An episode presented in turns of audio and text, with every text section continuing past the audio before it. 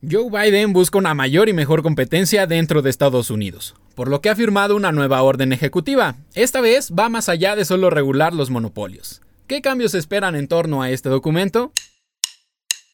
Finanzas en órbita.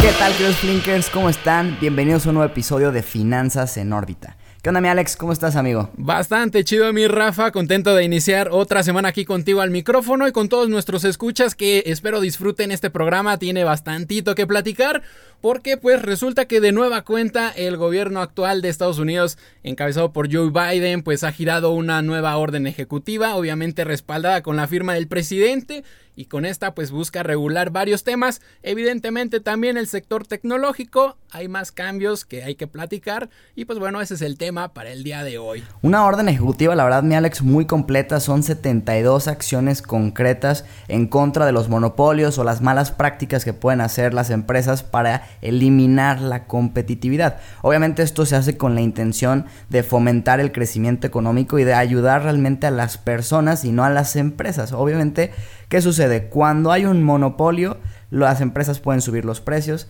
las empresas pueden reducir los salarios o no incrementarlos lo suficiente porque el trabajador no tiene a dónde irse si quiere cambiarse de empresa. En cambio, cuando no hay monopolios y una industria está muy competida, se fomenta la, la, creatividad, la innovación. Obviamente, si quieres tener mejor talento, tienes que ofrecerles más. Entonces, yo creo que es un poco de lo que se busca conseguir con esto.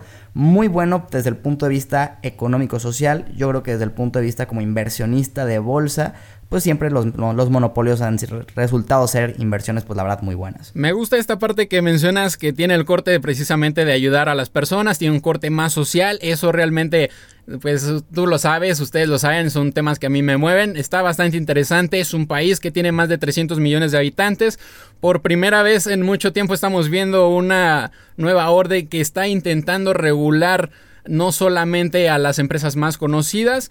Y pues por ahí mencionabas la parte de como inversionista, ¿qué beneficios le ves tú, mi Rafa? Mira, como inversionista el monopolio es una buena opción porque obviamente un monopolio puede tener mejores márgenes de utilidad, ingresos eh, más estables, porque ya tienes como controlada una parte del mercado. Y de hecho, precisamente la orden ejecutiva pone un ejemplo con las farmacéuticas, donde dice, una farmacéutica en Estados Unidos tiene en promedio entre un 15 y un 20% de margen de utilidad neto, cuando empresas no farmacéuticas del mismo tamaño tienen en promedio entre un 4 y un 9% de utilidad neta.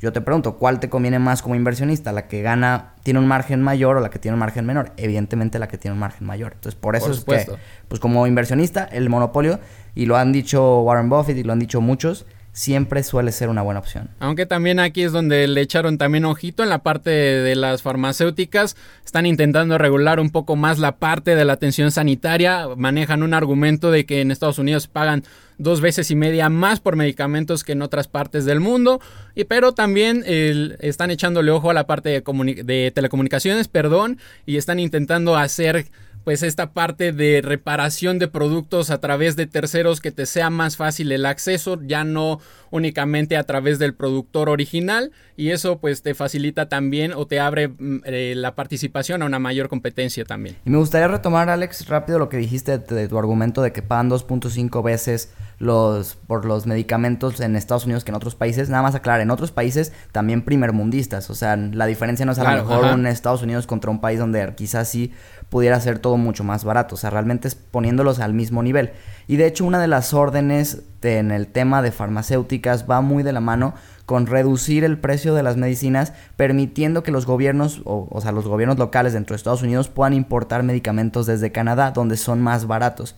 Entonces aquí de alguna forma pues sí le pegas directamente a farmacéuticas americanas que tenían ya como esa exclusividad de poder venderle a los gobiernos y ahora van a tener que competir contra canadienses que traen la misma calidad pero traen precios más baratos. Entonces ahí se va a poner buena la cosa. Oye, fíjate que también estaba viendo una de las modificaciones que están intentando hacer y una de estas es precisamente eliminar una parte pues que limita también la, el, el empleo de las personas que son los acuerdos de la no competencia. ¿Qué es esto? Prácticamente contratos que firman los trabajadores donde se estipula que al renunciar o al ser despedidos por una empresa de X sector, no pueden trabajar en otra empresa de ese mismo sector por un cierto periodo y esto pues es, eh, entiendo los motivos, ¿no? Es una posible comunicación de planes que te puede incluso hasta robar ciertas patentes que todavía no tengas registradas, pero en lo personal si me preguntas creo que es una práctica que te impide la competencia realmente. Híjoles, es que yo siento que no es ni blanco ni negro, tiene que haber ahí una zona gris porque lo que tú dices, a ver, Imagínate que eres directivo de un banco, por ejemplo, que de hecho es otro de los sectores que se están regulando, el financiero, pero vamos poniendo este ejemplo. Eres director de un banco o directivo importante y terminas tu relación laboral con X banco y te jala la competencia y tú les revelas toda la información que tú tenías acceso, que es privilegiada, pues obviamente pones en desventaja a la empresa que te está dejando ir. Entonces yo creo que obviamente tiene que haber cierta protección también para las empresas, pero no sería justo que a lo mejor si eres un trabajador normalón de, de nivel medio, no te puedas cambiar a otra empresa de, la industria nada más porque ya trabajaste en un banco. Entonces sí, ahí tiene que ser como muy cuidadoso, yo creo, desde mi punto de vista es un tema más gris y no tanto de blanco y negro, pero el sector financiero también tiene muchos monopolios. A mí uno que se me hace muy interesante es el de las transacciones, o sea, Mastercard y Visa dominan el tema de tarjetas de crédito y la transaccionalidad que hay con las mismas y que pues obviamente se han beneficiado mucho de ser eh, tener como esa exclusividad, vaya. Y aquí también le echaron ojo bastante bueno, güey, me, me, gusta por dónde van porque están tratando de abrir precisamente como la participación también de los clientes dentro de lo que es la banca. Ellos mencionan que en los últimos 40 años se han presentado alrededor de 10.000 cierres de bancos derivados de fusiones y adquisiciones, lo cual también es un tema muy interesante aquí, que igual ahorita platicamos. Y pues esto está limitando también acceso a crédito para empresas que obviamente están intentando financiar actividades y sobre todo a los cuentavientes, pues cuando tú te estás intentando cambiar de banco o de, institución financiera, pues no te puedes cambiar tan fácil porque tienes por ahí algún contrato, letras chiquitas y demás. Sí, que a ver, a mí el tema financiero, pues ya también tú sabes que me encanta y creo que sí, sí es una industria muy tradicional que necesita cambios urgentes y obviamente ahí están llegando las fintech, eso es tema de otro capítulo, pero sí creo que es bueno que se les meta esta regulación o sea, el que un banco no te ponga trabas para que te cambies a otro banco, pues está pésimo. O sea, tú tendrías que poder estar donde tú quieras y eso sí se me hizo muy bueno de esta orden, que ya va a facilitar el traspaso de la información de, de los usuarios para que si te quieres cambiar a otro banco no tengas tema.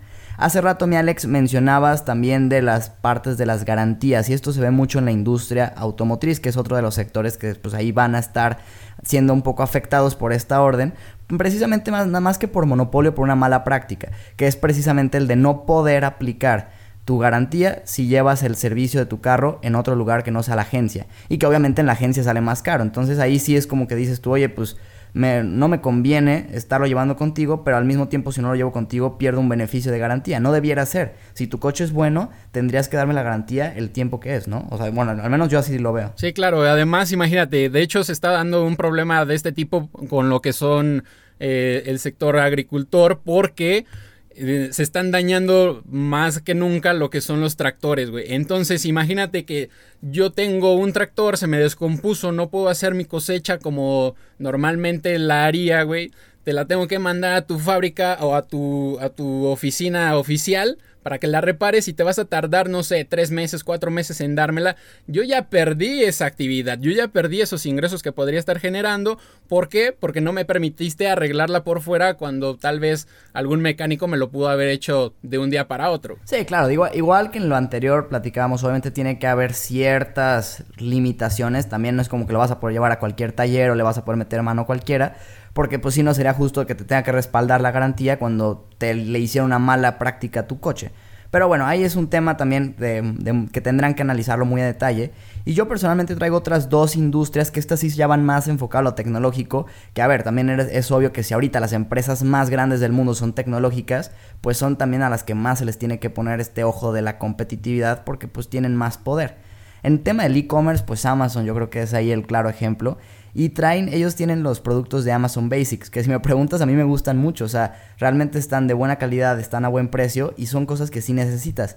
El problema aquí es que ellos se les ha acusado de abusar, de decir, oye, ¿sabes qué? Yo tengo millones de vendedores en mi plataforma, yo tengo toda la información de sus ventas y yo veo qué es lo que se está vendiendo más y entonces me anticipo creo un producto con la suficiente demanda en mi plataforma para venderlo bajo mi marca y obviamente el cliente va a decir, oye, me lo está vendiendo Amazon en lugar de un chino, pues me voy por Amazon, ¿no? Me, da esa confianza. Sí, es por el nivel de aceptación que tiene la, la, marca ya en estos momentos. Pero fíjate, o sea, más allá de las modificaciones que se puedan hacer, güey, de las nuevas leyes, de las nuevas normas que se puedan implementar respecto a esta onda de competencia imperfecta, creo que lo interesante aquí realmente sería ver al gobierno darse un clavado para conocer a las empresas, güey, que están operando en el país, tanto transnacionales como las locales, güey. Porque quizás entre esas líneas tienes, no sé, güey, una empresa que te vende 5 billones de dólares constante año con año, tiene una utilidad, por poner algo, un 80%, que tal vez en números vas a decir,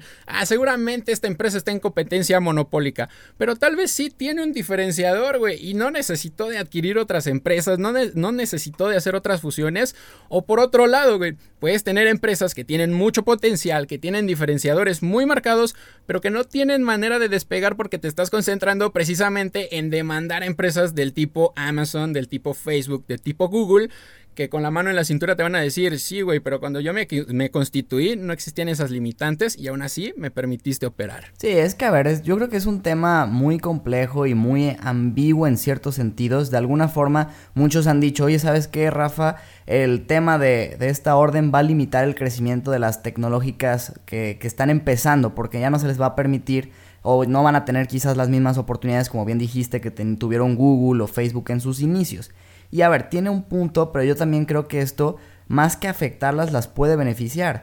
O sea, el hecho de que a lo mejor una empresa como Facebook no pueda llegar a adquirirte de forma agresiva, que más básicamente no te dé opción y tengas que vender, pues está bien. O sea, si, si esa parte se, se va controlando un poco, yo creo que a las empresas pequeñas, que como tú bien digas, tengas diferenciadores, estén haciendo cosas buenas, se les puede beneficiar. Porque, a ver, ¿tú crees que Facebook hubiera sido lo mismo que es hoy si realmente hubiera, no hubiera podido comprar a WhatsApp o Instagram? Probablemente no, güey, porque al, al, cabo del paso del tiempo, güey, lo único que ha hecho hacer es hacerse una empresa que te vende comerciales, que te vende publicidad, y no ha habido realmente como un diferenciador que digas, ah, esto sí está interesante, esto sí está importante, o agrega más eh, digamos, al, al, mercado, más que puros comerciales. Entonces no creo que haya llegado a ser lo mismo sin estas adquisiciones, pero también por otro lado creo que es importante marcarles estas limitantes, güey, porque imagínate qué hubiera pasado con Snapchat en todo caso de que Facebook lo hubiera logrado adquirir, güey. Probablemente no estaríamos viendo las mismas ganas en, en,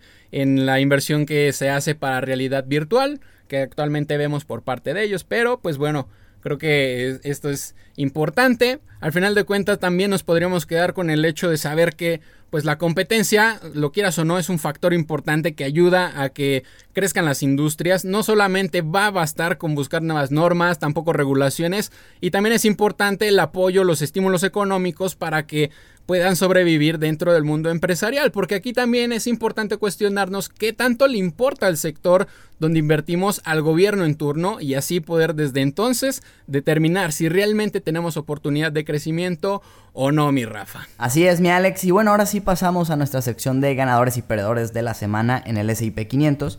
Entre los perdedores está muy curioso porque las tres empresas de esta semana son petroleras. Se las voy a decir primero y después les digo cuál fue la razón por la que cayeron. Diamondback Energy cayó un 8.81%, Valero Energy Corporation cayó un 7.39% y Occidental Petroleum Corporation cayó un 7.18%.